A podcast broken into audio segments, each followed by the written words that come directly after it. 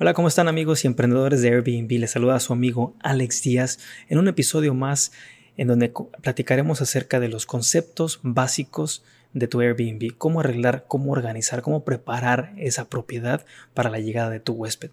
Bien, eh, partiendo del punto de vista del huésped, a veces los huéspedes traen 12 horas de viaje, 16 horas o días completos. Entonces, tenemos que saber que ellos traen un itinerario y que están tratando de lograr lo máximo posible, visitar el mayor número de lugares, tratar de comer eh, en, este, en, algún lugar donde les vaya a causar una agradable experiencia para que puedan tomar fotografías y se lo puedan llevar eh, este, como, como, como, memorias y, y recuerdos.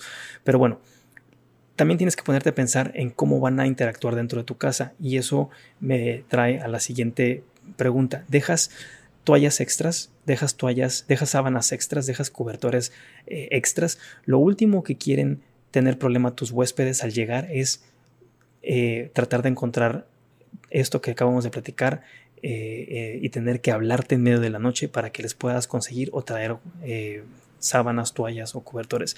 Esto puede ocasionar que te dejen un mal review, una mala reseña y eso lo tienes que salvaguardar. Tu estatus de anfitrión, de super anfitrión, salvaguardarlo lo más que se pueda. Entonces evita esto. Deja toallas a la mano extras, deja sábanas extras a la mano y deja eh, cobertores extras a la mano. Probablemente en un armario donde se puedan abrir, no las dejes bajo llave.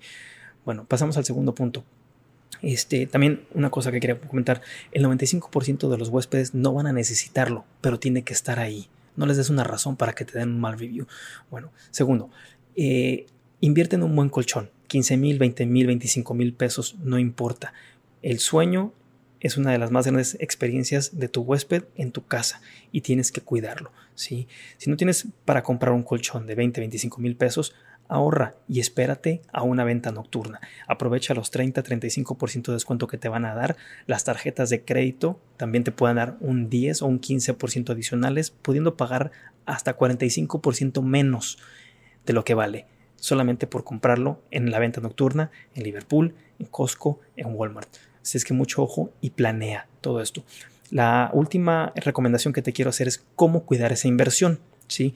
Compra un cobertor de plástico, un, cubre colchón que sea que se pueda limpiar con el con y eso lo puedes conseguir en Walmart, lo puedes conseguir en cualquier parte también. Te cuestan 500, 600 pesos y vas a proteger tu colchón de que no se manche, de que no se impregne dolores, eh, ya sean que no se manche de vino tinto, de sangre y o que que pueda, que pueda acumular ácaros. Esto es muy importante y nada mata una, experiencia en, una propiedad, en una casa, en un Airbnb, que ácaros. Eh, y después, para poder solucionar esto, vas a tener que llamar a un profesional que venga a lavarlo, hacer una limpieza profunda y te va a costar dos mil, tres mil, cuatro mil pesos dependiendo del tamaño del colchón. Bueno amigos, déjenme sus comentarios. ¿Ustedes opinan que es bueno dejar extras toallas extras, sábanas extras, cobertores o es importante invertir en un buen colchón o no. Déjenme sus comentarios y nos vemos a la próxima.